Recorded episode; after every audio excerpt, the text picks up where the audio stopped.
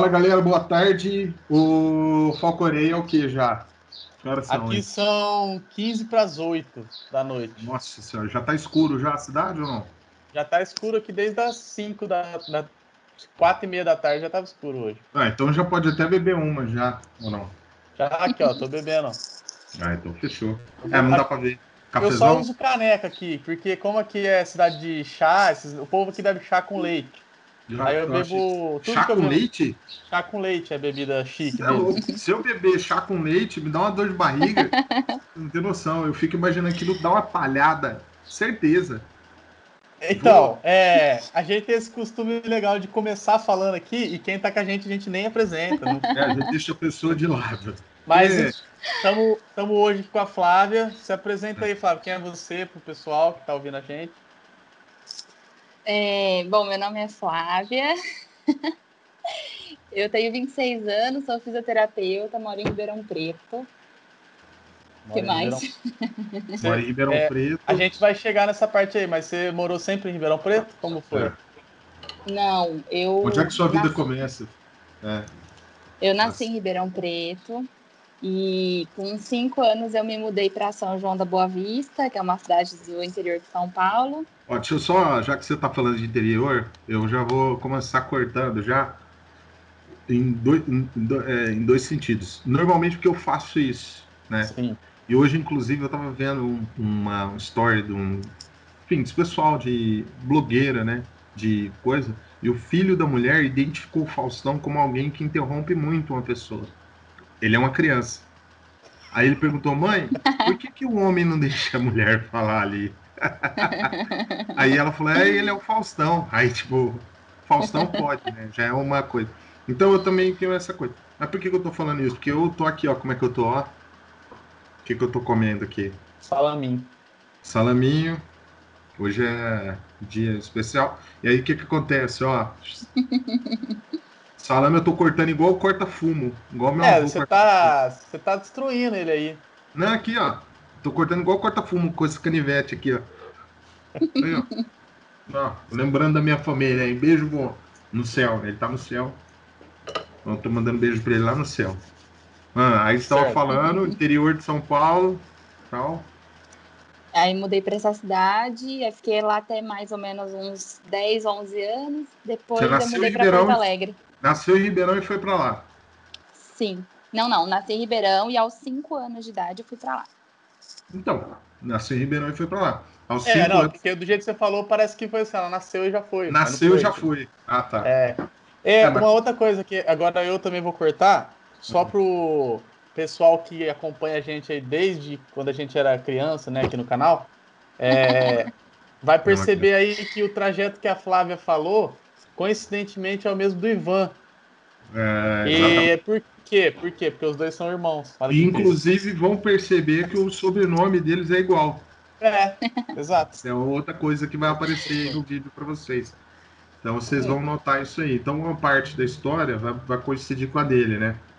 Vai é. só na questão dos lugares, né? Porque a idade é, já, já começa que é diferente, né? A idade é diferente. Já é diferente, é. Mas, então, vamos, vai... mas vamos lá, na parte de São João, você foi para São João com 5 anos, certo? É, cinco... Antes dos seus 5 anos, você. Meu Deus do céu. Eu não. Não, é, é, é nessa, é nessa parte que eu quero chegar. Porque é eu não quero... lembro se eu lembro coisas de antes dos meus cinco anos. Era, então, era isso que eu ia dizer. Mas, porque, mas tipo... então, mas a minha dúvida é justamente essa, que como ela, ela como ela nasceu e mudou, Boa. eu quero saber se ela lembra de antes dela ter mudado, de algo. Boa, porque lembro, eu lembro, lembro. de coisas de cinco Mas você lembra, tipo, de amigos, família, onde você morava, tudo? Você perguntando pra mim ou Patrick? Pra você. Pra você. Ó, e outra coisa, é, já... Pra você, Flávia. É, pra você, Flávia engatilhado com o que você está falando, esses cinco anos nós estamos falando de quando, assim? Já que você é uma pessoa de 20 e poucos anos. Nós somos todos Anos 2000. Anos, anos 2000. Você tinha 5 anos. Você tinha 5 anos. É, eu, tava, eu ia fazer. Né? É verdade, se a gente fizesse essa conta, a gente ia É que eu faço aniversário no meio do ano, eu faço em julho. Aí eu ia fazer seis. Então, quando você entrou na escola, você já também entrou um pouco, teve aquela história de entrar na escola. Um pouco antes. O antes. Ano... Ah, então, então beleza. É até bom, porque daí na hora de perguntar, tá. Então, beleza. Então, cinco anos. Aí você lembra, então, você estava falando o que, que você lembra, né, dos cinco anos. Desculpa. É, antes de, de. Você lembra é... de amigos? Lembro, lembro ah, muito, porque eu estudei numa eu, eu estudei numa escola aqui que eu tenho conhecidos e amigos até hoje dessa escola. E que hoje é o Vitor Frank, aqui em Ribeirão. E eu lembro muito porque eu morava no fundo da casa da minha avó e meus pais construíram um sobrado depois num outro lugar. E quando é, logo que a gente mudou para o Sobrado, a gente não ficou nem um, dois anos lá, a gente já mudou para São João da Boa Vista, né? Então eu tenho, eu tenho lembrança assim de, de familiar, de festa, de tudo aqui que a gente fazia na, quando a gente era criança, né? Isso com quatro anos. Isso com quatro anos. Eu tenho algumas lembranças, não muitas, mas eu tenho, né? De, de momentos. Meu pai era fotógrafo, então tudo ficava tudo muito registrado. Então, se eu não lembro, eu tenho registro. Sim. Então, é, eu perguntei esse negócio de lembrança, porque assim, eu, como eu, eu nasci em Ribeirão e fiquei até um bom tempo aí, eu não tenho essa questão assim de de lembrar de muita coisa, mas eu tenho um fato curioso assim que eu lembro. Uma vez que eu fui para a praia com meus avós quando eu tinha um ano, eu lembro de um negócio que aconteceu lá que. Mas, tipo assim, eu só lembro de flash. Assim, Isso sabe? Óbvio. É, porque eu, eu lembro. O Patrick, ah. ele vai ter que fazer constelação, regressão. Vamos fazer, sei pra lá. lembrar. Não, então, mas não, o, que eu, o, que eu, lembro é o seguinte: eu tava com meu avô, eu lembro que eu tava, a gente tava andando naquelas. É, tipo calçadãozinho da orla, assim, sabe? Sim. E aí, e aí tava chovendo, e aí os, tipo, os toldinhos assim, eu lembro que tinha um toldinho cheio de água, e aí eu lembro do meu avô me levantando para jogar água fora, assim, sabe? Lembro disso. Mas ia, tipo, eu tinha um ano, então é, é estranho, né? Eu acho que eu ia ter que fazer um esforço muito grande para conseguir lembrar. É, de tão então, pequeno só, assim, né? É, eu lembro, tipo, desse flash, isso só. Que, tipo, não, não acho que não é lembro, normal lembrar lembro... de coisa de um ano, não. O que, é, eu lembro é, é, o que eu lembro é eu subindo na goiabeira da casa do meu avô e com dois anos de idade, eu era tinha aprendido já a andar tudo, eu subi sozinha na goiabeira e fiquei lá no último galho lá em cima. Na hora que a minha família me viu, eles surtaram, né? Porque eu podia cair a qualquer momento. Dois é. anos. É, o pessoal, muito... o pessoal tava muito... distraído, hein? Pra não dar falta de você. Dois eu anos. Eu sempre fui muito sempre fui muito moleque, assim, né? Nunca fui muito menininha. E, e eu também, antes de entrar para a escolinha, eu fiquei na creche. Tem uma creche aqui na USP, e na Carochinha. E eu ficava sempre nos brinquedos mais perigosos, assim. E um dia minha mãe chegou para me buscar e eu tava igual um morcego, com a perna pendurada, com o corpo para baixo, naqueles trepa-trepa, sabe? Aqueles monte de ferro, mãe... assim. Isso, eu tava sozinha lá, não tinha ninguém. Eu tava sozinha no último negócio também, com a perna encaixada, com o corpo para baixo, e minha mãe teve que chegar de mansinho para não me assustar, né? E eu não caí. Mas acho que depois aí, eu apanhei. Aí ah, foi aí que a sua mãe.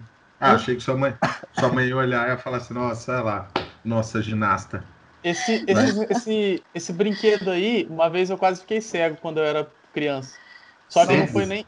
É, porque, mas não foi nem que eu tava brincando nele, foi assim, eu fazia fazia natação na Cava do Bosque. Conhece Cava do Bosque aí, né, pessoal de Ribeirão Preto. Aí eu tava, eu tava atrasado pra, pra aula, a aula tava começando, e eu tinha, eu tinha que trocar, eu tinha que colocar a sunga. E é óbvio que eu não ia trocar pôr a sunga lá na piscina, então eu tinha que ir no banheiro para fazer isso. E aí eu fui correndo e, tinha, e o banheiro tava ocupado, tinha gente. E era, era um corredor, assim, que eu sabia que ele virava, assim, num lugar que não tinha nada. Aí eu falei assim, ah, vou virar ali, eu me troco ali rapidinho e volto. E aí fui correndo. Aí no que eu fui correndo e virei, tinha um brinquedo desse, assim, que tava, tipo, abandonado lá, que tava manutenção, hum. sei lá. Aí eu virei e já bati. E aí bateu, tipo, aqui, assim, tipo, um, um, dedo do meu olho, assim. Aí, é, perigoso. Na, na, época eu dei ponto, tudo tal. Então, assim, é um é, brinquedo muito eu... perigoso mesmo, mesmo quando você não tá brincando nele. É, então. Você está falando de lembrança? Eu lembrei agora de uma situação que aconteceu nessa mesma creche, que tinha uma casinha de brinquedos, era feita de, de, de tijolinho e a porta era de, de ferro, bem, bem pesada, assim. E eu tô lembrando agora que eu tenho os dois dedão do meu pé, a unha nunca mais cresceu normal, assim, ela cresce com um rachado no meio. porque eu derrubei esse, eu fui mexer nessa, nesse portão de ferro, ele caiu em cima de mim. Aí eu afastei, ele caiu em cima do meu pé. E aí eu perdi as duas unhas do, dos dedões, dos dois dedões. Depois, quando cresceu, já não cresceu igual. Eu tô recordando isso agora lá na, na creche também. Eu devia ter três anos no máximo. Ah, legal. Então, a gente não, não, não combinou com você antes, mas o nosso tema de hoje é sobre lembranças. É. E... Olha. Eu tô brincando. Nós vamos abordar isso. Não é não, é que a gente, a gente frisou nesse tema aí e tá legal. Tá certo. Nossa, Mas... tem muitas, né? Mudar muito de cidade, de casa, de cultura, isso aí é, é... São muitas lembranças, na verdade. É, eu imagino.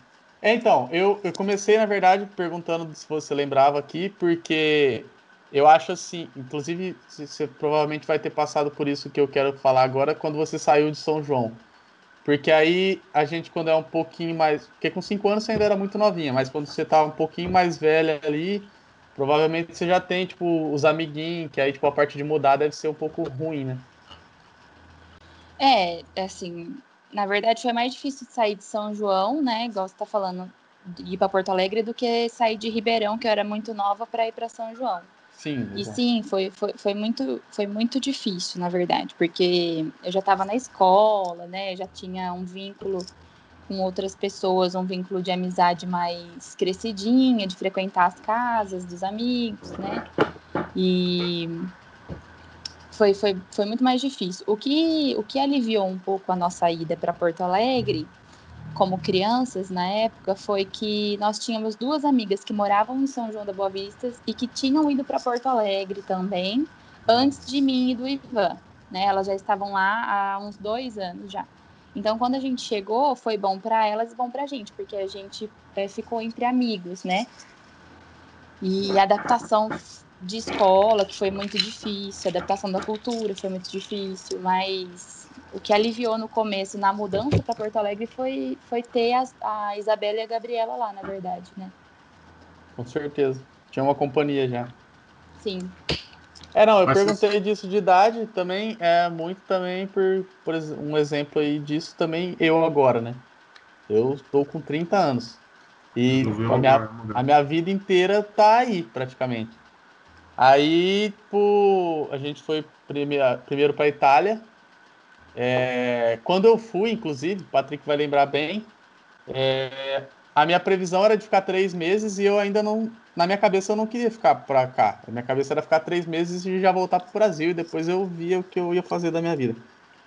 Aí, aí acabou enrolando as coisas, o que era para virar três meses virou nove, e aí hoje eu já estou em Londres, não penso em voltar para o Brasil por agora, por depois eu não sei.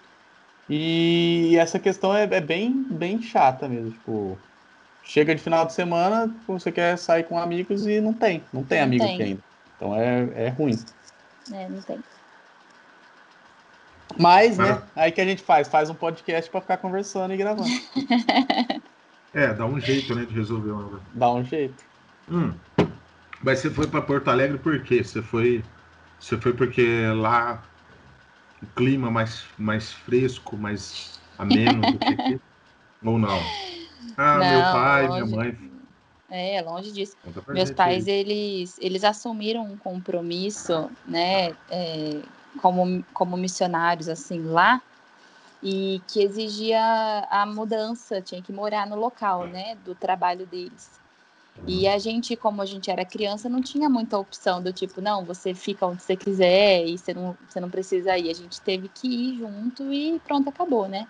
Uhum. E então foi por causa exclusivamente dos meus pais, da, da escolha que eles fizeram. Tinha, pra... tinha a possibilidade de levar vocês e aí melhor levar, então, né? Porque poderia. Sim, eu tinha, eu tinha, eu tinha 10 anos, né? Tinha de 10 para 11. É, ainda mais com 10 poderia acontecer de, de repente, sei lá, um familiar aqui, ah não, melhor ficar aqui, porque a menina vai estar tá na escola, não sei o que, não vamos tirar. É né? que em São João a gente não tinha. Em, em São João a gente não tinha nenhuma família, né? Parente, uhum. assim, São João nunca teve. Teria que vir para Ribeirão mesmo, caso a gente não aceitasse ir para Porto Alegre. Mas Entendi. nunca, acho que nunca foi uma opção. Não entrou em questão, e... já que tinha a possibilidade não. de levar. Deixa eu só, é. só perguntar uma coisa que ficou para trás e eu não, eu não sei. É, é, quando vocês foram para São João, também foi por conta do trabalho dos seus pais? Ou, ou não? Aí foi por outro motivo? É, foi assim, meus pais. É, então, quando a gente saiu de, de Ribeirão para São João, meus pais eles é, fizeram uma doação maior assim da vida deles para ser missionários, só que ainda assim minha mãe dava aula de história nas escolas, que ela era professora, e meu pai era fotógrafo na universidade, né? Ele dava aula na, na faculdade de, de publicidade e propaganda e cuidava, e cuidava do laboratório de, de fotografia da, da universidade lá em São João da Boa Vista. Então, ele, os dois tinham trabalhos normais, né? Vamos dizer assim, minha mãe professora, meu pai na faculdade. Mas no, no tempo livre deles, eles ficavam em função da, do voluntariado, assim, da igreja, vamos dizer. E aí eles assumiam coisas lá e tudo mais. E quando foi para ser Porto Alegre, eles precisariam deixar os, os, trabalhos deles. Minha mãe teria que deixar de ser, deixar de dar aula como professora e meu pai deixar de trabalhar como fotógrafo na faculdade. E eles aceitaram, sim, foi algo que, que movimentou eles e eles acataram. E quando foi para Porto Alegre, eles viviam exclusivamente para o serviço é, é, missionário lá da comunidade. gente, eles tomavam conta de um de um prédio assim onde tinham alguns eventos da igreja, tinha uma loja, tinha um anfiteatro, era uma casa de retiro ao mesmo tempo. Era um prédio gigante, assim, e morava só nós dentro desse prédio, que eles cuidavam. Tinha funcionário, tudo. Meu, e massa, ir para um lugar que, assim, eu com meus, dos meus oito, nove anos, eu acho, mais ou menos também, eu vim de Goiânia para Ribeirão Preto também. Então, tive uma mudança grande, só que é, definitiva, vamos dizer assim, até o momento. Até o momento, estou aqui em Ribeirão. Mas eu fui. E eu lembro que na época, apesar da circunstância ser diferente da sua, eu lembro que é, era tudo maravilhoso porque, pelo menos nessa idade, eu acho dos 10 anos, ou não sei se só acontece comigo, até bom você falar. É, para mim era tipo um. Era um, uma puta de uma aventura, era um negócio maravilhoso. Pô, eu tô indo pra um lugar diferente, cara eu nunca tinha saído do. É que você já tinha mudado, né? Mas é que você mudou é. cedo, mudou, mudou com 5 anos, não dá nem para falar. Mas para mim, aos 10 anos, quando eu saí de Goiânia e vim para Ribeirão, era lindo. Eu falei, cara, que lugar maravilhoso. Mas na parte de. Na parte de que a gente tava falando agora, tipo, de deixar amigos, assim, coisa assim, você não ligou muito pra essa parte, não? Não, o quê? De, de, mas com 10 anos, você tá falando dela ou eu? Você. Não, é porque assim, é isso que eu tô dizendo. Com 10 anos, você não tem assim. Eu pelo menos não tinha uma não, é, relação é tão pro... É, uma relação. É, eu tô falando da minha, da minha realidade. Às vezes a gente vai descobrir aqui que eu sou uma pessoa que precisa de tratamento. Mas é, é verdade, porque eu vou dizer que. Porque eu vou falar o seguinte, ó, por exemplo, para mim, eu, eu não tinha tantas relações de amizade. O que eu tinha eram cinco pessoas que, eu, que se você falasse, assim, eu lembro dessas pessoas do, né, daquela época, que eram pessoas que conviviam, tipo, dois caras que iam para a escola, que eram mais velhos, que iam para a escola comigo. Uhum. Então, essas pessoas. E você não tem um vínculo tão grande que, que, que você sinta falta, entendeu? E fora que, assim, você lembra, né? Você fala, putz, ah, o fulano tá ficando, tal, foda-se. Tô indo para outro lugar. É, não, gente... com certeza. Não, tipo eu, assim... eu, senti, eu senti muito, eu senti muito. Eu fui, eu lembro que a gente saiu de São João da Boa Vista para Porto Alegre, a gente foi numa van, num, é, tipo sprinter, era uma sprinter. E eu fui chorando daqui de Ribeirão até chegar até lá. Porto Alegre? Você foi com quantos anos mesmo, Flávio? Quantos Pelo amor de Deus. Eu era de 10 para 11. É, era mais velha ainda que eu. É, é mas, é, mas é nesse sentido, acho que ser mais velho é pior, né? Porque é mais tempo é, que você tem isso. contato. É, e, e é. Nessa, nessa época, eu acho que de um ano para o outro faz. É, parece que faz é. bastante diferença, né? Faz, é. faz. Agora, faz, faz, é, quando a gente. Depois dos 30 que não faz muita diferença. É igual, é, igual, em, é igual na escola, né? Tipo assim, se você tá na quinta série, o pessoal da sexta é. parece que é adulto. Exatamente. Então, tipo assim, para mim, é, como eu tava mais novo, eu tinha nove, então eu não senti tanto. É, e aí para você já foi diferente. Você, foi, foi. Nossa, é, bom, é, algumas pessoas, o Matheus que já apareceu aqui também era nosso amigo. Tem Legal. a irmã dele que é a Amanda. Era? Vocês brigaram? É. A polêmica, não, é, a polêmica. Ah, não, porque às vezes é se for uma rixa, se for, é até legal para dar uma impulsionada no vídeo. Jamais. Um negócio aí. Pelo contrário. Às vezes ele, ele não devolveu os tazos do seu irmão, uma coisa assim. Pelo contrário, tá. eu tenho muito carinho pelo Matheus, pela Amanda, são a gente, a gente vivia um na casa do outro, assim, a gente fazia tudo junto. É, tinha a Isa, tinha, tinha a Gabi também, que depois mudaram para Porto Alegre um pouco antes da gente. E eu tinha muitos amigos na escola, né? meus amigos, minha, meus amigos e minhas amigas da escola eram muito chegados lá em casa, porque a minha mãe me dava aula, dava aula para meu irmão, dava aula para minha irmã. Putz, então minha mãe acolhia todos os alunos na casa dela, então a gente então, vivia fazendo coisas assim. Então foi, foi, foi duro, só... assim, Eu já vou até interromper isso aí, porque é o seguinte, eu fico pensando, lembrando dessa época de infância e. Olá, é, cabeça de urso. É, lembrando dessa época de infância, daqui a pouco nós vamos chegar aí. lembrando dessa época de infância, eu fico pensando o seguinte: é muito, deve ser muito difícil porque eu não sei se o Falcone lembra das professoras dele. Inclusive, é. beijo, professora Eliara, de português. Com certeza ela deve, até hoje ela deve lembrar de mim. Mas é o seguinte, é, professor, é, ter a mãe como professora deve ser a coisa é uma mais experiência, difícil. É uma experiência difícil de contar para vocês, então. É. Eu imagino. Oh, meu Deus. Foi assim, ah. ó. A, eu estava é, em São João da Boa Vista ainda, né? Eu cheguei, estudei numa escola estadual, junto com o Todd, que acho que um dia ele deve vir aqui para o canal, né? Deus quiser. E junto com o Todd, eu não, a gente não sabia que a gente era colega, a gente foi descobrir há pouco tempo que a gente estudou na mesma escola, no mesmo tempo, porque nós temos a mesma idade, né? A gente faz, a gente tem é, mesmo ano de, de aniversário. Ah. E aí eu mudei para uma escola que minha mãe dava aula. Quando eu mudei para essa escola, eu fui para a quinta série. Hum. Na quinta série, é um professor para cada matéria, né? Diferente da quarta. Bom, não sei se é assim ainda, mas enfim, é, na, época era assim. Na minha, minha época era assim. É, era assim. Antigamente que... era assim, viu, gente? Eu não Vocês sei, hoje, hoje, hoje deve ser assim também, mas hoje, eu não sei. Eu não, não faço Hoje o negócio como tá tão assim que é melhor a gente nem falar. Acrescentaram um ano agora também, né? Tem nono ano, não sei. É, é então, é. você tá vendo? Então, só é. aí já, já me derruba, já, já me ferra a cabeça. Vamos falar série, porque aí fica na, no nosso tempo. Isso. Aí que aconteceu? É, todo mundo já sabia que a minha mãe era a professora de história.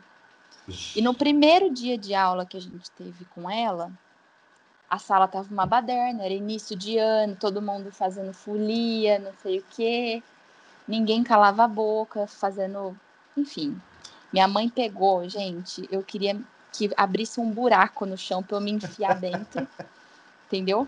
Porque ela pegou um monte de caderno de apostila que ela ia entregar pra gente, ela pegou um monte e fez assim na mesa, tá,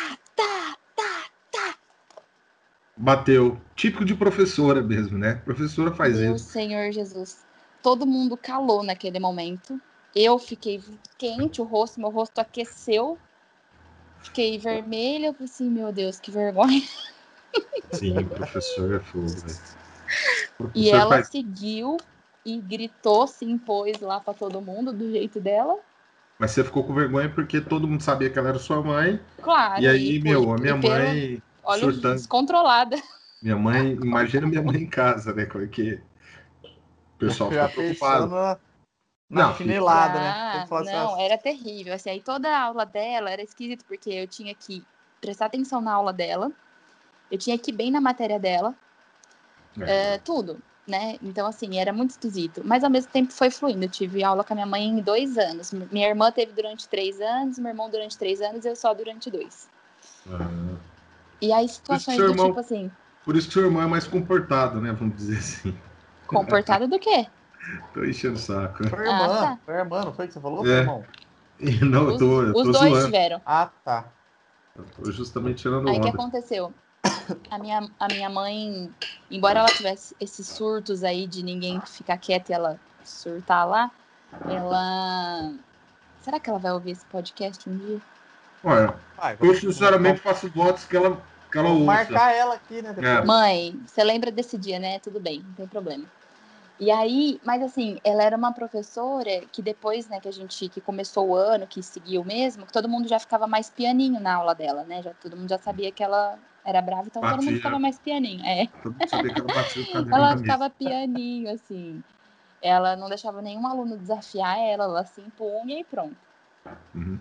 Só que ela era a professora mais legal no sentido de criatividade. Então, por exemplo, sempre que ela tinha que entrar numa história, por exemplo, história de Roma, história antiga, história da Grécia, essa, essa parte que ela dava, ela sempre fazia de uma maneira mais empírica, assim. Então, ela fazia a gente se vestir dos personagens, ela criava teatros, ela criava situações da época para a gente entender como aconteciam as coisas. Então, ela era muito didática nesse sentido e a, a maioria das, das, coisas que eu sei de história é por conta da minha mãe. E tinha coisas do tipo assim, eu esquecia de fazer a tarefa da matéria dela. Hum. E ela e naquela época tinha, a professora passava dando visto, né, nos cadernos assim. Chegou na minha vez, eu não, não tinha que fazer. Aí ela só mandava assim, em casa a gente conversa. Putz. Ela nunca, ela nunca escreveu um recadinho para sua mãe ler? É, ah. que jeito, né? Isso daí. Não, é. E assim, eu, eu, apoiado nesse gancho aí do que ela está falando, eu já quero usar isso daí em minha defesa. Todos os professores que passaram ao longo da minha vida, que reclamavam que eu esquecia às vezes de fazer a lição, ela é a prova cabal de que é não era porque eu não queria fazer, é porque realmente a gente é aluno. Nessa época a gente só quer brincar, a gente não quer estudar. E aí a gente esquece mesmo. A mãe dela era professora, gente, e ela esquecia. Imagina, se eu fosse para casa com a minha professora, eu nunca ia esquecer. É, eu, eu, tenho, eu, eu, tenho uma lembrança, assim, foi, acho que foi uma vez que isso aconteceu, porque, né, não ia deixar de novo passar vergonha, mas nesse dia que aconteceu, eu lembro de ter percebido que não tinha feito e ter tentado fazer lá na hora, rapidamente, até ela chegar na minha carteira. Putz. Mas não, não funcionou, né, obviamente. Sim, então, eu gostaria de, na minha mesa, assim, ter um botãozinho de que me abduzisse, assim, ou me abrisse um buraco para eu, pra eu me enfiar oh, nas aulas. Você falou do, do jeito da sua mãe da sua mãe ensinar tal, que, que no fim era legal e. Sim, sempre foi. O, e isso, tipo, como a gente falou agora há pouco, né? Tipo, a, o, o professor faz toda a diferença, né, pra criança. Que, tipo, se você pega um professor chato, igual, é o meu caso. Eu, quando, quando mais novo, eu odiava história, porque meu professor de história era chato. Ô, louco, eu gostava pra caramba. Não, então, não... Eu, hoje, hoje eu gosto, inclusive tem, por exemplo, Mas... o canal, canal no YouTube aí, canal do Felipe Castanhari, sabe, Nostalgia? Sim. Tem uns vídeos muito massa, tipo, vídeo da Primeira Guerra Mundial, Segunda Guerra Mundial, que explica de um jeito legal, tá ligado? Mas é isso, Agora, você pega um professor chato, a, a criança fica traumatizada e fala, tipo, é. ah, não gosto de história. Mas na verdade você mas não eu, gosta do professor. Mas eu vou te falar é. uma coisa. Tem, tem isso também? Cria empatia, cria. Eu acho cria. que se o, ajuda o, você ter você se identificar com o professor, o professor ser um cara gente boa, tal, claro, com certeza. O cara vai, vai criar tal. Só que nessa época a gente tá pouco interessado por essas coisas. É aquilo, é aquela crítica que eu venho fazendo desde alguns episódios atrás, não lembro. E é, que é o que acontece. Cara, nessa época a gente não quer saber disso daí, velho. Você não quer, pô, negócio de história, ah, não, história é. o quê? Que história que você quer saber? Vai contar história do quê? Eu tinha um professor que era um professor gente boa, mas eu sempre gostei, eu gostava da aula de história. Só que por mais que o cara fosse gente boa e eu gostasse da aula, tinha dia que eu não tava nem aí pro, pro aquilo ali. Eu tava querendo falar de videogame, falar de outra coisa, entendeu? E aí, tipo, eu não tava nem aí. Mas eu, eu concordo com você, eu acho que o, o, o professor, sem dúvida nenhuma, né? O pessoal, ele se liga muito, né? E isso não é só nessa área e nesse momento da vida. Eu acho que em qualquer área, é, é. em qualquer momento da vida, né? Sim. Se você, se você não se identifica com o profissional que está do outro lado, acabou. Sua, se você tiver um psicólogo, você vai deixar de fazer. É. Né? Isso, na verdade, é ainda nessa fase da escola que cada matéria tem um professor. Tem um professor. Mas eu lembro que, por exemplo, a, da, da primeira série à quarta série era uma professora só, só. para tudo, né? Como ah, você imagina, não gostei da mulher. É, eu, vou... eu, eu, lembro que a minha professora da primeira série, você falou do Tazo, eu lembrei, cara. Eu lembro que ela pegou todos os meus Tazos e jogou fora, eu fiquei puto. Não, e aí, tipo, eu não gostava Deus. da escola porque eu não gostava dela, na primeira série.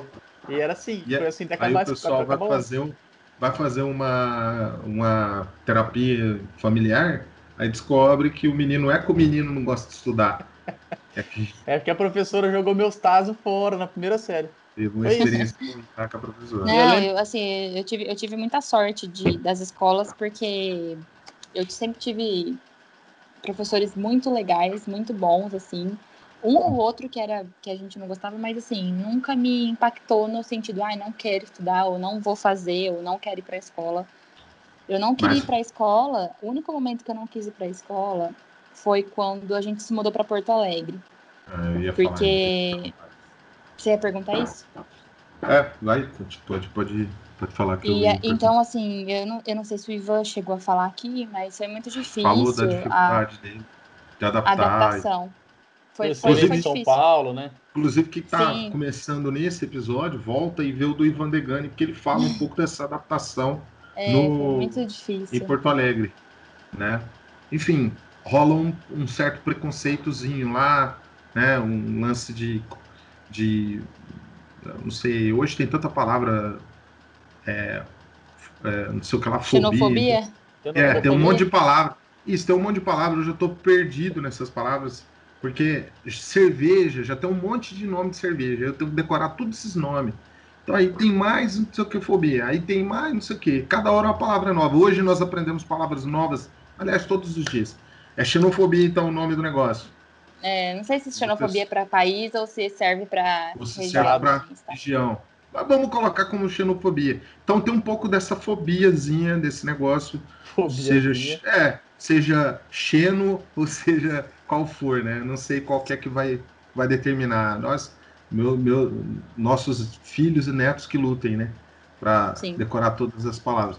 Mas enfim, é, e aí ele falou dessa, ele falou realmente dessa que existe essa essa dificuldade e ele teve uma porta que, que ajudou. É, Sim. É, pra gente caso...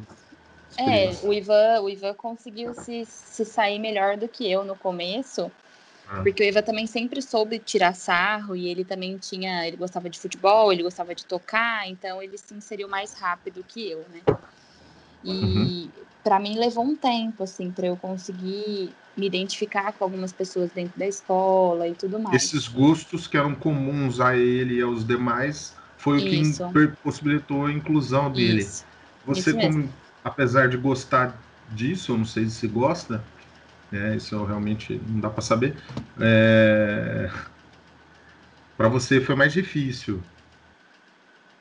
Sim, foi, foi, foi bem mais difícil. Só que assim, é, para o povo gaúcho, né? Essa, a partir do momento que eles é, começam a gostar de você ou te dão abertura para você estar no grupo deles, é, você se torna parte da família deles, você se torna gente deles e, e assim, eles vão te abraçar, só falta te pegar no colo.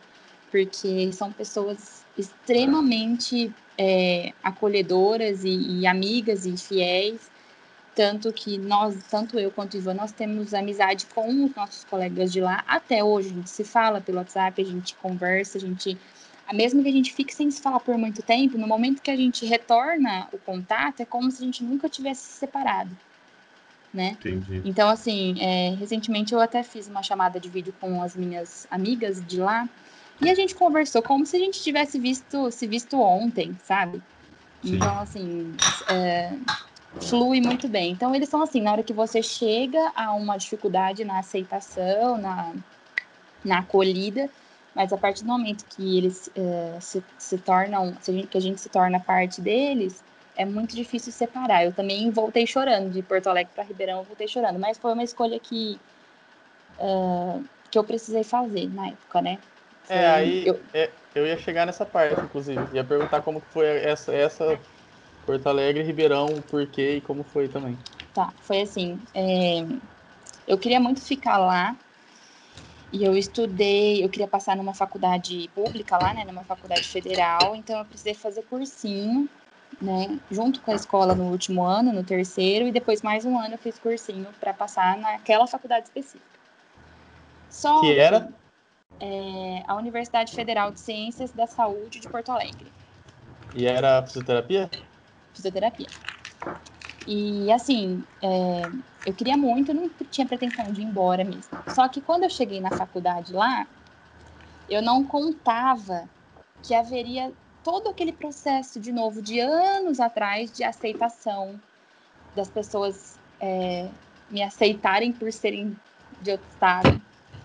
Então, assim, quando eu entrei na faculdade foi muito difícil para mim. Eu voltava para casa chorando todos os dias. Parecia que eu estava chegando em Porto Alegre naquele momento. Então, na faculdade você viveu a mesma. Eu revivi tudo aquilo, só que é, só que o choque foi maior, porque eu já estava tão adaptada àquele Sim, estado, àquele ambiente. Amigos, né? Eu não esperava que eu fosse passar por isso de novo, depois de tantos anos já morando lá. E eu passei, eu passei por isso de uma maneira muito forte, muito estressante. É, as pessoas, é, elas falavam do jeito que eu me vestia, elas falavam do jeito que eu falava. É, achavam estranho morar dentro de um prédio que era da igreja. Umas coisas assim de filme americano que excluem a pessoa. Sim. Então, eu ia e voltava para casa triste, eu ia e voltava chorando. É, depois, quase. Isso foi durante um ano todo. Chegou no final do ano, é, eu já tinha duas amigas, que foram as que. Amigas, né? Que foram as que ficaram mais próximas de mim, que a gente conseguiu conviver. Só que eu já não queria mais ficar ali, porque meus pais estavam perigando voltar para São Paulo em pouco tempo. Aí eu pensei, né? Tive que fazer uma conta rápida. Se meus pais forem embora, o Ivan já tinha vindo para Ribeirão. Eu ia ficar sozinha lá. E eu não queria ficar sozinha lá. Por vários motivos, né? Primeiro, porque eu não estava me sentindo bem na faculdade que eu estava. E, e segundo, que se acontecesse, eu pensei isso na época, né? Se acontecesse qualquer coisa comigo, até alguém da minha família vir, são três estados de distância, né? Na época não era, não tinha, não era tão fácil assim as coisas para ir e vir, né? De avião, tinha que ver com antecedência para comprar passagem. Então, eu fiquei com muito medo de ficar lá sozinha e passando pelos nervosos que eu passava, né? Então, uh, optei por vir embora para recomeçar aqui em Ribeirão Preto, né, na verdade. Aí aqui eu tive que buscar uma faculdade para eu fazer, eu até ia transferir para UFSCar, mas eu ia ficar em São Carlos sozinha, numa outra cidade também que eu não conhecia, então eu não quis. Eu vim para uma faculdade aqui em Ribeirão Preto, particular, terminei minha graduação aqui.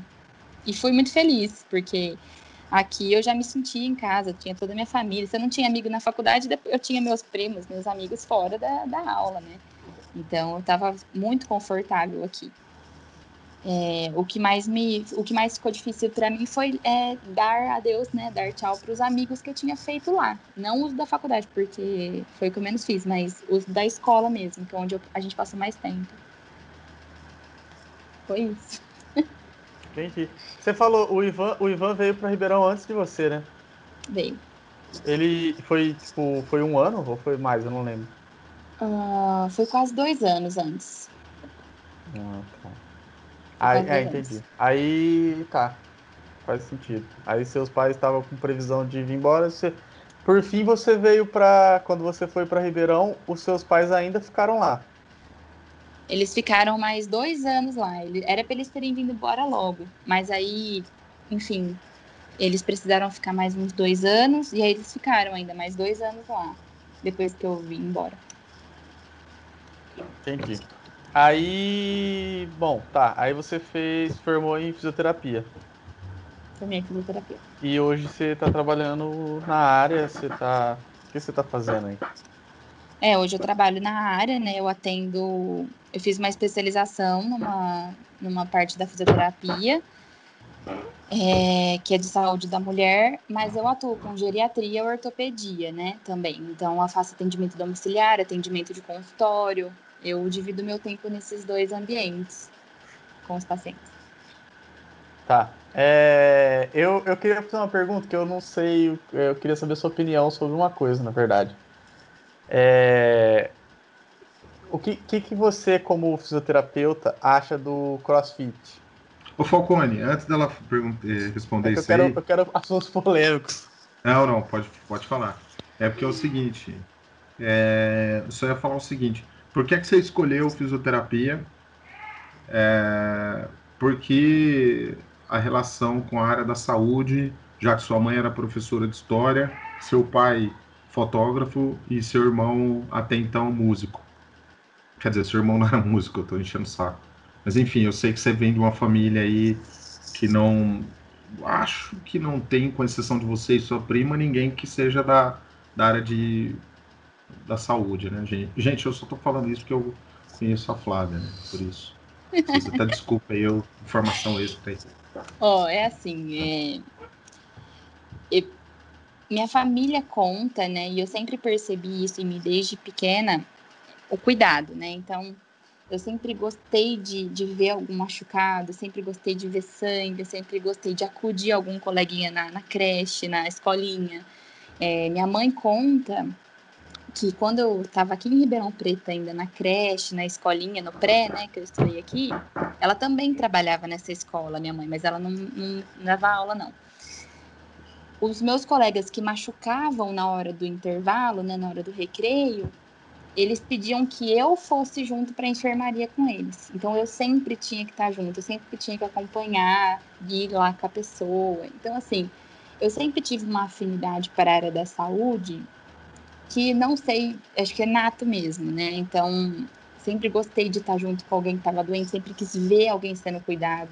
Sempre, nunca chorei com injeção, tirar sangue, pelo contrário, eu sempre gostei de ver, de assistir, de sentir como é que era a sensação. E quando eu é, fui crescendo, né, na escola, no colégio, essas coisas, era. Eu não escolhi fisioterapia de cara, né? Eu, eu sabia que eu queria alguma coisa da área da saúde, enfermagem, medicina, o que fosse. E aí, nesses, é, nessas orientações vocacionais aí, eu fui identificando o que, que cada profissão fazia. De todas as profissões da área da saúde, a que mais me trouxe para perto do que eu gostaria de fazer seria a fisioterapia. Né? Eu excluí medicina de imediato porque eu sabia que eu ia ter que ver o paciente ali. Eu associava muito a medicina ao hospital, né, exclusivamente.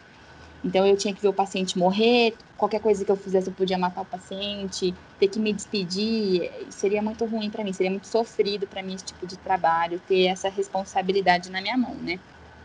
Uhum. Então, medicina foi algo que eu é, pulei fora. Enfermagem também fiquei sabendo que eu faria, e aí eu disse, não, não quero, é muito remédio, é, eu quero um contato mais próximo com, aquele, com a pessoa que precisa dos cuidados, mas que não que a vida dela não esteja é, exclusivamente na minha mão, e que eu pudesse acompanhar a reabilitação dela. E a única profissão que faz isso é a fisioterapia, né? Então, é, desde sempre estudei para passar em fisioterapia. Coincidentemente, a minha prima aqui de Ribeirão Preto também escolheu isso no, mais ou menos na mesma época que eu, um pouco antes. E, enfim, ela me deu super força para eu fazer o curso e eu estudei e fui fazer o curso em função disso. Só que lá em Porto Alegre, o ano que eu fiz de fisioterapia lá, eu só tinha aula com o pessoal da medicina.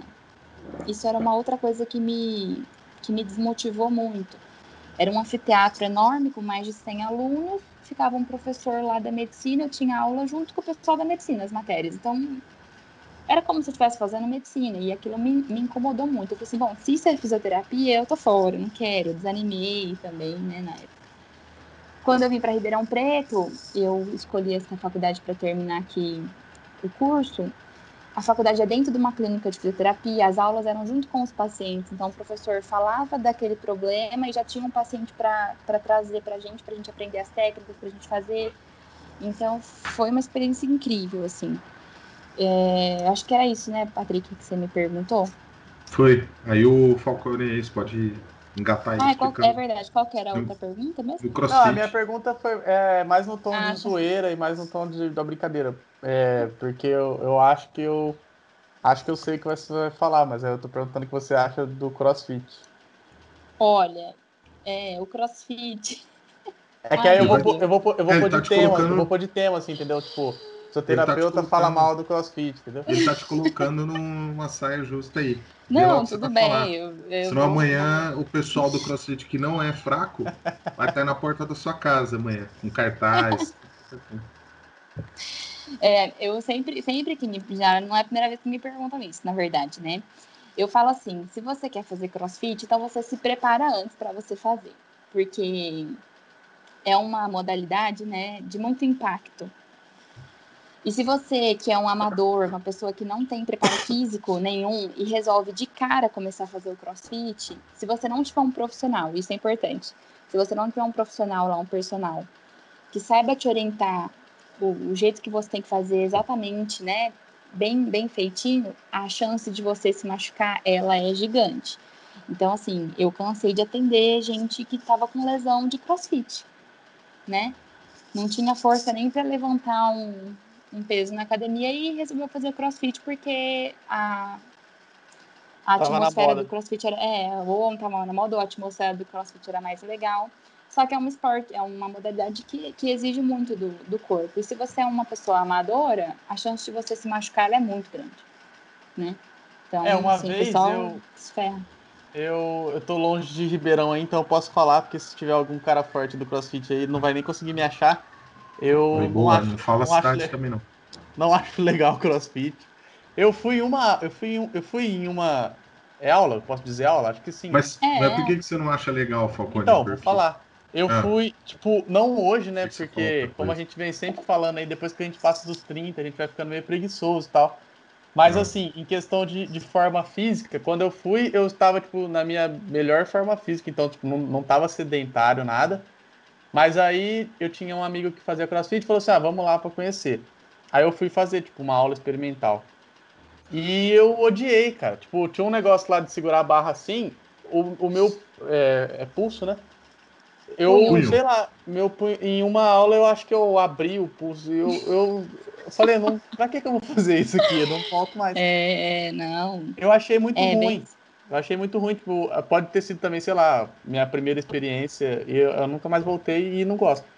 Por isso que eu falei, se você tiver um profissional que consiga te orientar em cada, em cada, em cada estação que você passa, né? Porque o CrossFit você passa por várias estações, né, de exercícios. Beleza, então assim, você, confia que o profissional não vai deixar você ter uma lesão vai para uma carga adequada para você. Mas uh, não é o que a gente vê por aí, né? O pessoal simplesmente se inscreve, é. aquela turma gigante, ro é, fazendo rodízio nos equipamentos. Normalmente tem um professor para olhar todo mundo. Então, assim, só se a pessoa for muito boa mesmo para conseguir, né? Assegurar que todos, os, que, que, todos eles vão estar tá fazendo é, o exercício corretamente. É, só... Mas é isso, assim, minha opinião. Só, só, me, só me, me justificando no que eu falei, né? Que eu não quero ser, ser cancelado. Ué. Mas eu voltei atrás, cabeça. Voltou, né? Não, é porque o que a Flávia falou faz sentido. Porque, assim, na verdade, eu, eu até acho que a modalidade em si, é óbvio que ela não deve ser ruim, porque senão não teria tantos adeptos, mas é o que uhum. a Flávia falou. Por exemplo, se você faz o. Você faz o circuito lá com a pessoa do seu lado, fazendo tudo certinho, realmente deve ser muito bom e deve ter, deve ter benefícios. Mas o, mas o que a Flávia também falou é que a realidade, infelizmente, eu acho que da maioria não é assim, né? É um cara lá com, com 50 pessoas correndo na academia lá e 48 se machucando. É, pode ser. Exatamente. Mas Às é isso mesmo. Às vezes, é, é porque o, o grande lance é que é o seguinte, eu não tenho, eu não tenho a certeza de, é, com relação a isso que eu vou falar agora. Tá, gente? É, então vocês já vão me perdoando. Tudo que a gente fala. É, já vou pedindo perdão aí para todos os, tudo que eu errei, todo mundo que eu magoei, já vou vão liberando, liberando perdão. Que é o seguinte, eu não sei, é, eu não sei se o mercado estraga um pouco. Eu não estou falando só da categoria CrossFit, gente. Pelo amor de Deus, não tô atacando os caras do CrossFit. Não quero tomar um soco de alguém que faça CrossFit, né? Então, assim, é, o que eu estou querendo dizer é o seguinte: eu não sei se o mercado é, obriga essas. Uh, acaba fazendo com que as pessoas adotem um, um, uma, uma rotina que muitas vezes pode até interferir na qualidade, no resultado, como foi o caso aí do, do Falcone, que teve uma experiência negativa. Então, se você tem um, de repente, né? Quem sou eu para falar? Eu não sou profissional de educação física. Então, vocês também vão me desculpando, todos vocês formados aí em educação física. Mas, assim, eu estou falando sobre a estrutura de negócio, de trabalho mesmo.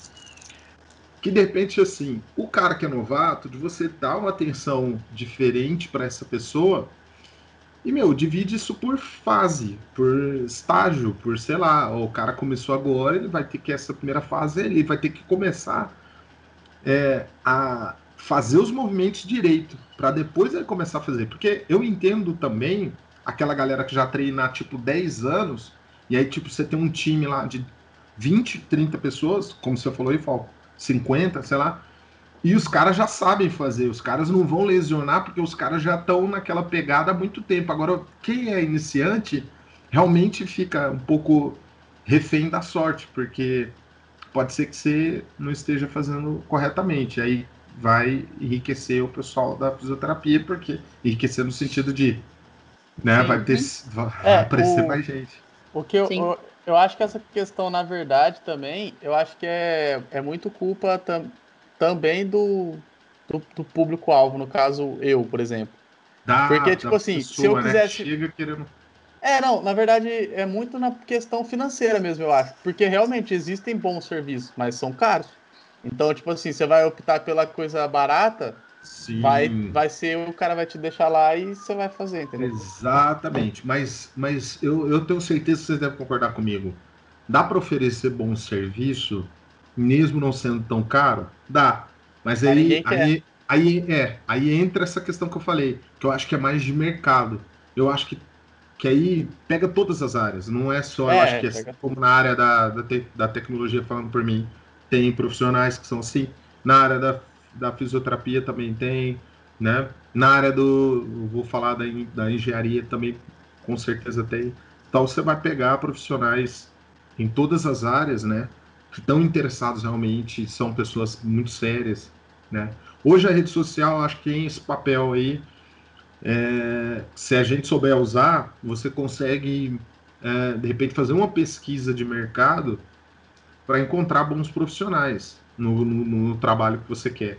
Não apenas vendo a rede social do profissional em si, porque eu acho que, né, se o cara tem condições de pagar um, um bom fotógrafo você vai ver uma, uma boa foto, uma boa edição, né? um filme muito bem feito.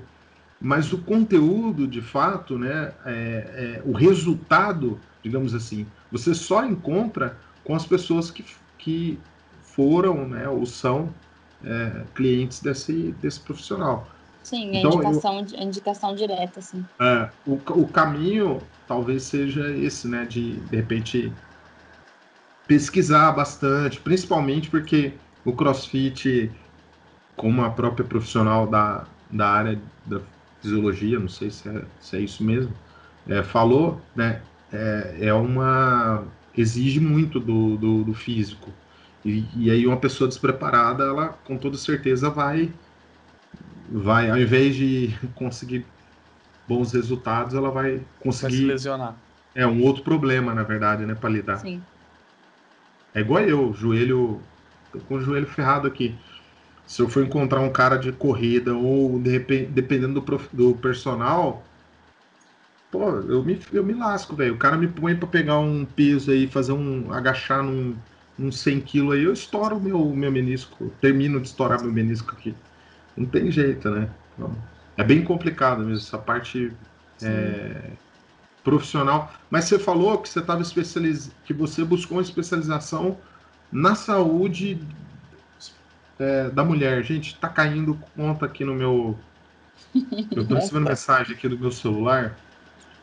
Isso aqui é coisa que. O que, que aconteceu? Eu fui na Amazon enquanto a gente estava conversando aqui e eu fiz uma aquisição.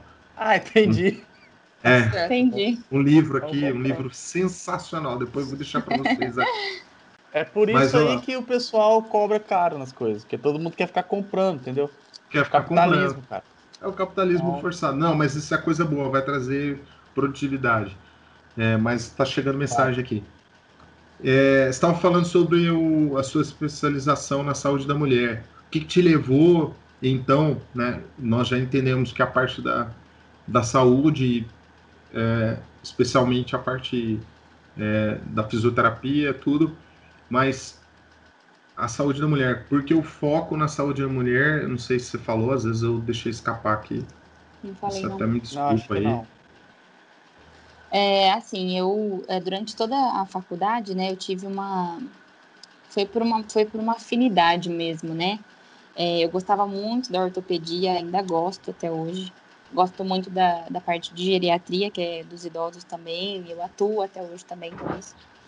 Mas a área da saúde da mulher, ela me trouxe uma, uma sensação, uma, uma sensibilidade que eu precisaria ter pra, para com as, as mulheres, e para homens também, porque essa especialidade cuida de homens também, é, que, que encaixaria no meu perfil, né? Então, eu sempre gostei de gestante, dessa questão, desse universo de, de, de ginecologia e obstetrícia. Ô Flávio, então me corrija, eu falei saúde da mulher, se você falou que tá certo. parte do homem está englobado, eu até eu não sei, faltou não, não, alguma é, coisa. É, é, que a nossa nomenclatura ainda não mudou, né? Nós temos duas nomenclaturas que podem ser usadas, que é a uroginecologia e a saúde da mulher. A saúde da mulher, é, quando você faz especialização, até tem um módulo de saúde masculina.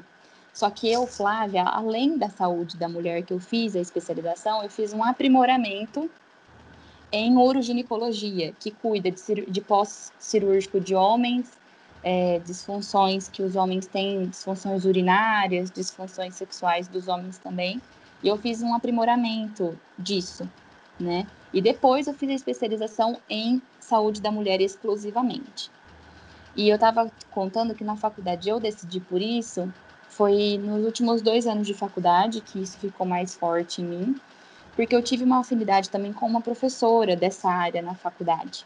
Hum, e ela, olha lá, o que a gente estava falando sobre empatia com o professor. Olha lá que é, legal isso. E ela, e ela, e ela me encantou. Eu me encantei. Na primeira aula que ela deu, eu já fiquei apaixonada e eu não parava de ler sobre o assunto. É, eu falei assim, meu, faz todo sentido.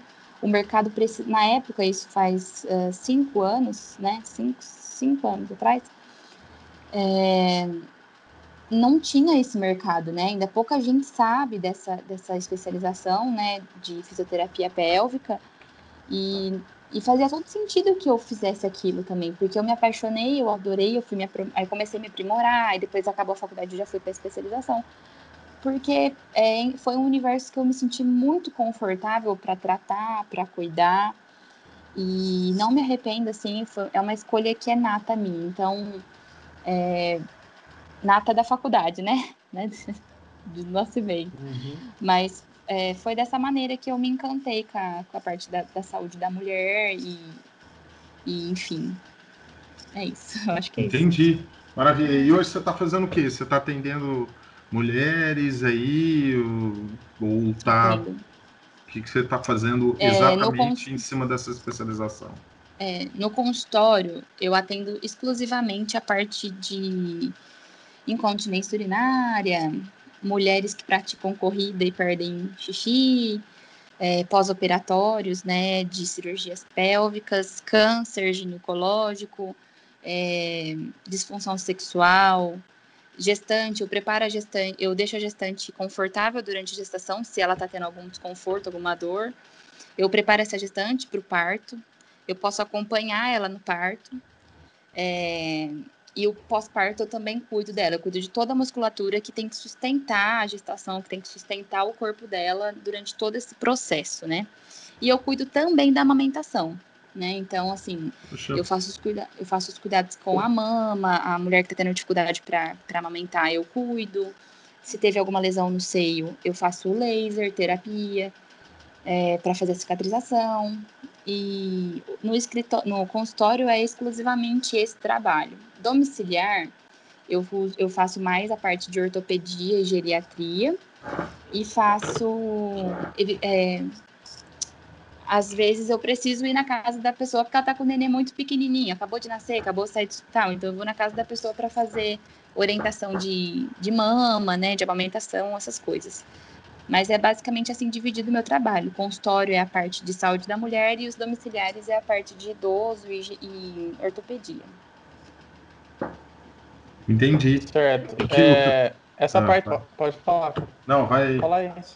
Ah, tá. Eu ia, eu ia falar que essa, essa parte da Aqui especialização, é assim. como, como você mesmo disse, é uma é, é, é, é meio novidade assim para algumas pessoas, né? E uhum. usando o usando isso ao seu favor, é claro que é bom, é, comercialmente falando. E aí você está focando agora também na parte de fazer tipo o seu marketing na, na parte da, da internet, certo? Certo, eu tô é, é assim, tô ensaiando, né, há muito tempo para para dar esse passo, porque hoje em dia se você não está na rede, você simplesmente não existe e, e muitas pacientes minhas chegam no consultório perguntando qual que é a minha meu arroba do Instagram para elas me marcarem. Já então, sei, não tá na rede não é peixe. É, é você então, tem que você tem que ser visto, né? Tem que ser é. visto. É só que eu sempre, é, só que eu sempre tive muita preguiça de rede social, né? Rede social é um ambiente que me estressa rápido, me cansa muito rápido. Então, assim, se eu tenho uma pessoa, se eu tenho uma pessoa que vende alguma coisa, algum produto, ou, ou até uma pessoa da minha área que todo dia ela tá ali, todo dia ela tá mostrando a mesma coisa, todo dia ela tá. Aquilo me dá um, uma sensação ruim, eu não consigo só que isso sou eu, né? As pessoas gostam Sim. disso e, e, e, é o certo a ser feito, né? Pelo marketing, as pessoas do marketing falam. E tem resultados com essa coisa de postar diariamente, né? Só que é muito pessoal meu e isso me travou, me trava até hoje, por isso que eu não, não dei nenhum passo, assim. No ano passado, em novembro exatamente do ano passado, eu resolvi é, fazer uma logo para mim, e fiz uma logo linda, eu sou apaixonada na minha logo. E eu falei assim, não, quer saber? Agora, já que eu fiz a logo, eu vou fazer um Instagram. E eu fiz um Instagram no ano passado, da minha área. Eu não dei conta é? de fazer pélvica é? físio. Arroba? Pélvica, pélvica físio. Tudo, tudo junto? Tudo junto. Maravilha. É, e assim, eu fiz umas cinco postagens, se eu não me engano, no mesmo mês, e depois eu abandonei. Tá um ano simplesmente parada a página né? Porque para mim me eu ficava umas duas, três horas para fazer uma postagem e não tenho cuidado, não tenho constância, não tenho engajamento. E aí agora eu tô voltando, reanalisando essa situação toda, conversei com algumas pessoas que trabalham com isso de marketing digital para entender como é que funciona, eu falar o que eu gostaria para eu é, enfim, estar nas redes, né? Mas ainda, ainda não é uma decisão 100% confortável, né? Hum. Para mim. Mas como vai ser outra pessoa que vai estar tá fazendo, outra pessoa que vai estar tá cuidando para mim, talvez eu, eu, eu não sinta tão, tão pesado esse, essa, essa iniciação assim na, nas redes sociais. É, esse negócio, esse negócio de rede social, até no, no episódio que a minha irmã conversou com a gente aqui, acho que o Patrick vai lembrar, ou quem, quem ouviu aí Pessoal vai todo. lembrar também. A, a minha irmã, ela hoje em dia ela é muito ativa na rede social, mas uma coisa que muita gente não sabe, só mais quem mais próximo assim, ou quem ouviu aqui com a gente, ela não gosta. É como você falou, tipo, ela não gosta de ter que postar todo dia. Ela faz porque realmente é o que ela ela sabe que precisa fazer mas ela. Teve, teve uma vez que até eu conversando com ela, ela, ela tipo, brincou comigo, assim, falou, se eu, se eu pudesse, eu excluía o Instagram aqui, não queria nem ter Instagram. Caramba. Mas, é, mas aí é o que você acabou de falar, é uma coisa acho que necessária hoje em dia. É um marketing, acho nossa, um dos, eu, dos principais. Eu entrei, num, eu entrei num questionamento que era o seguinte: disse, nossa, as pessoas que eu mais admiro da minha área, que eu assim, que eu, que eu colocaria num patamar mais alto, todas essas pessoas, nenhuma tem rede social. Nenhuma. E são as melhores, e são as referências, são as nossas, né, pessoas que a gente está ali nos artigos científicos, são as mais. Elas simplesmente não existem na rede social. Se elas têm, é malemar um, um Instagram pessoal delas. Então eu entrei nesse dilema. Não Não que eu tô me comparando a elas, né? É, mas, aí, mas é aquele negócio que eles, é, tipo, eles já são grandes de antes do Instagram. Né? Sim, né? é, então, aí eu tive que fazer todo esse reconhecimento, entender que eles são o que são hoje, porque eles já fizeram muito antes o que estava na moda antes, vamos dizer assim, né? E quem tá vindo agora precisa tá, precisa tá ali, né? Precisa aparecer. Então, hoje em dia eu tenho até um pouco de vergonha de falar que eu tenho Instagram é, profissional, porque a pessoa vai abrir, vai ver que minha última postagem foi exatamente há um ano atrás. E não tem padrão nenhum as postagens, então ficou, ficou uma coisa muito no ar. E agora que eu tô indo atrás, né, de, de empresas para cuidar para mim disso. Bom, legal. Certo. Ah, os Fala, cabeça, do... eu te cortei aí, você ia falar. Não, não, é que eu ia comentar em relação a essa questão do, da rede social, né? Que na verdade é o que, né? É uma ferramenta, né? Então, às vezes, o que que acontece? A gente toma como referência algumas pessoas que eventualmente só se valem do uso da rede social para divulgar o trabalho, para e tal. Não é o único a única forma de se divulgar um trabalho, né? Não é a única forma de você chegar a um serviço, mas é o que está em voga hoje, né? Realmente é o que está.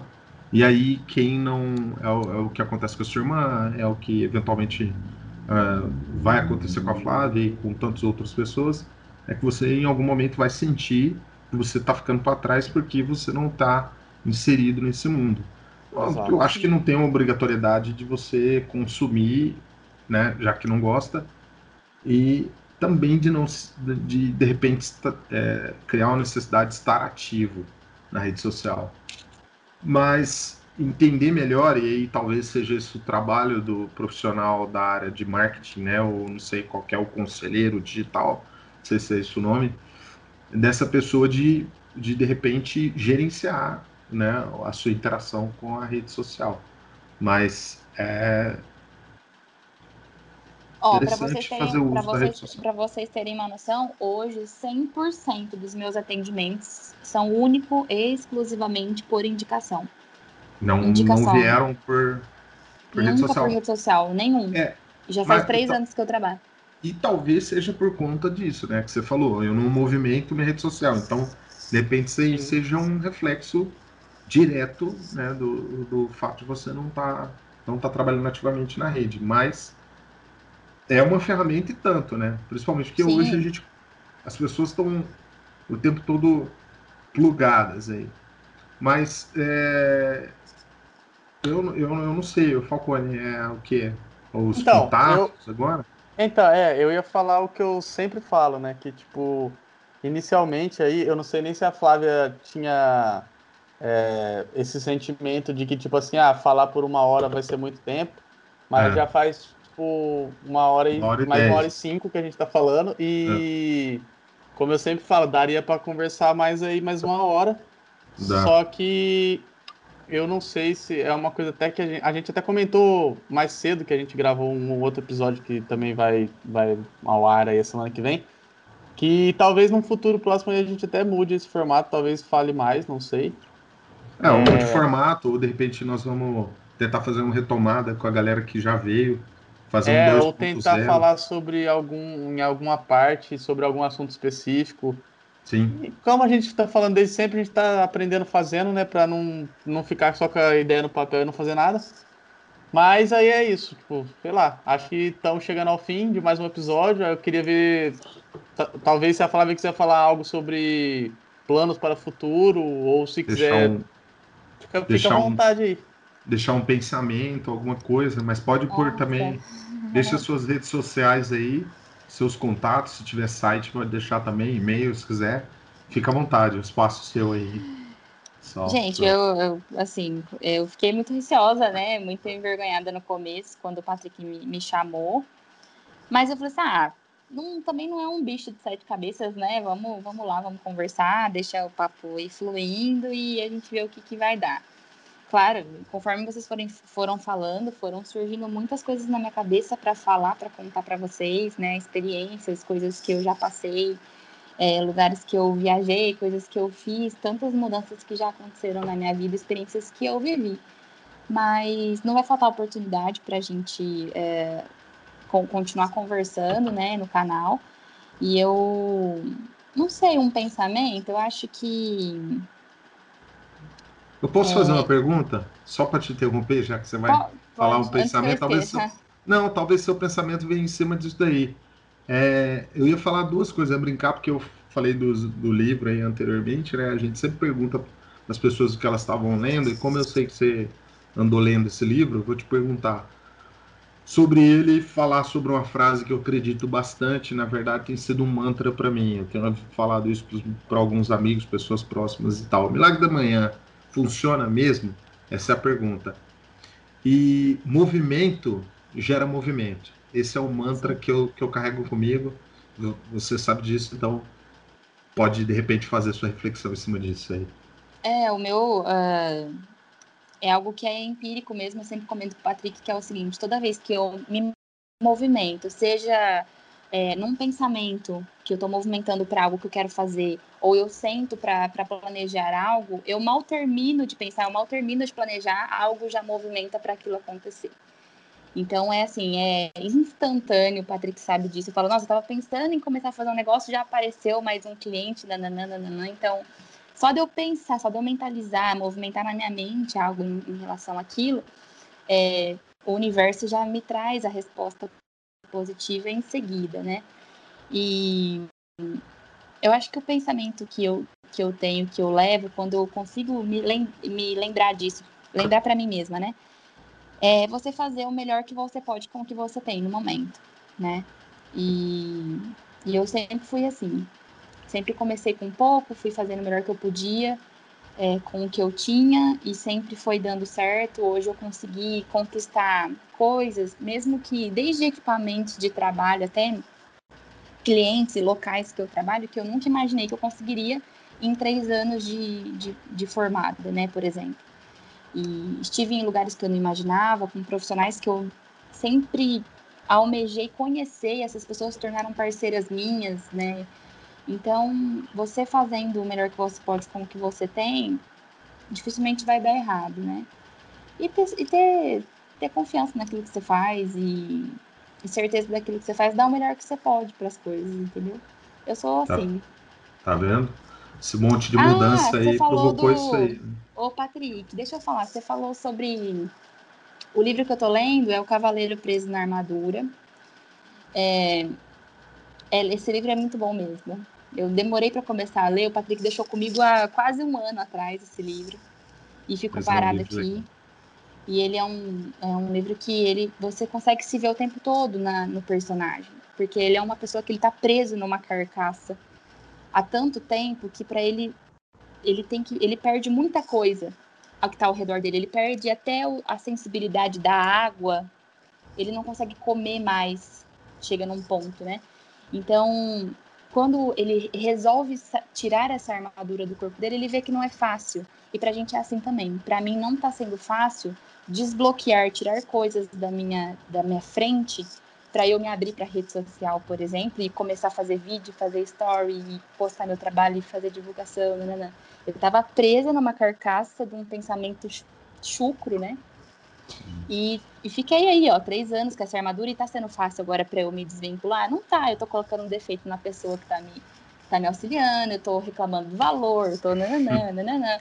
Eu começo a criar um monte de situação pra, por dificuldade de tirar essa armadura que eu criei, né? Que eu mesma coloquei em mim. Então, e, e, com isso eu vou perdendo as coisas boas da vida, vou perdendo oportunidades, vou perdendo as, é, tudo, né? Então, esse livro, ele tá me fazendo enxergar dessa maneira. Que quando a gente consegue se libertar de algo que deixa a gente bloqueado, a gente consegue sentir tudo que está à nossa volta, a gente consegue saborear as coisas que estão à nossa volta, a gente consegue ver as pessoas que estão à nossa volta. Então, é nesse sentido, assim, eu acho que é a minha mensagem. Então, busquem se movimentar, não fiquem presos a nada, assim, porque só vai te atrasar, só vai te deixar parado, estagnado e. Isso aí. Tá vendo aí, Falcone? Conteúdo enriquecedor aqui do canal, hein, é, galera? Cara. Ó, eu. É só, só para finalizar, uma coisa que eu, eu conversei com o Patrick e a gente tá um pouco em dúvida quanto a isso, mas eu acho que nesse episódio a gente vai ter o mesmo problema de sempre. É, a dilema. Gente, é, tipo, até, até hoje, todos os episódios, como título do episódio, eu coloco o nome da pessoa. Que, sinceramente, pra gente, é, já é muito bom, porque, tipo, pra gente, no caso você, ou no caso a pessoa que a gente tá falando, é o assunto mais importante, que, tipo, a gente fala sobre a sua vida no é, caso. O...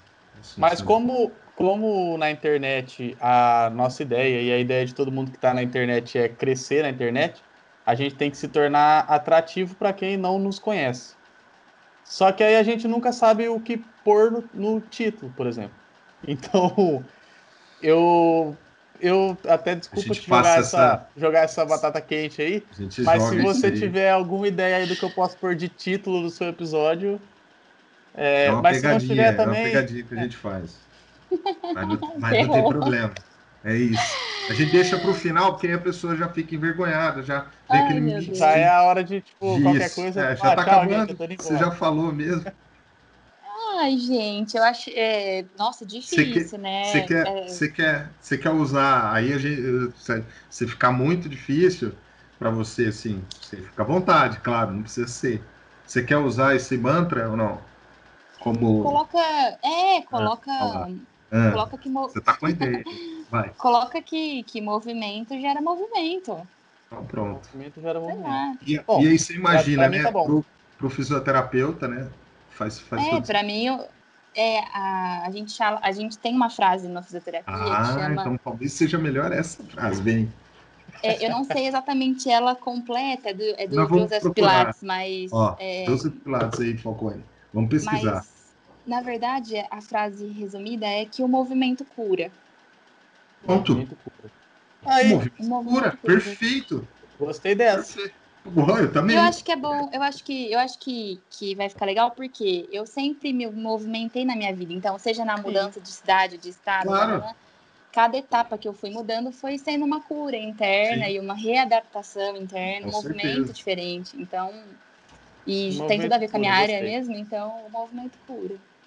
Então, beleza. Fica aí, galera. Então eu vou nessa. Aí. Bom, então, Flávio, obrigado. Obrigado mais uma vez por ter aceitado. Obrigado pelo tempo aí, pelo bate-papo. Obrigado aí, cabeça, por mais um episódio. E Valeu, da minha parte, é isso aí. Obrigado você pelo carisma. Meninas, obrigada. Vocês estão indo muito bem, né? Estou é, torcendo aí para que vocês fiquem conhecidos, né? Parabéns pelo respeito. Parabéns pelo respeito que vocês têm pela opinião dos outros, tá bom? Eu acho que o mundo precisa disso mesmo. Parabéns por se posicionarem de maneira, é, vamos dizer assim, imparcial e 100% respeitosa, né? Então, sejam assim, a gente precisa de pessoas assim, que sejam tolerantes à, à opinião do outro, ao pensamento do outro. E vocês são bastante. Parabéns. Valeu. Valeu. Falou então. Até mais, gente. Tchau. Beijo, Tchau, galera.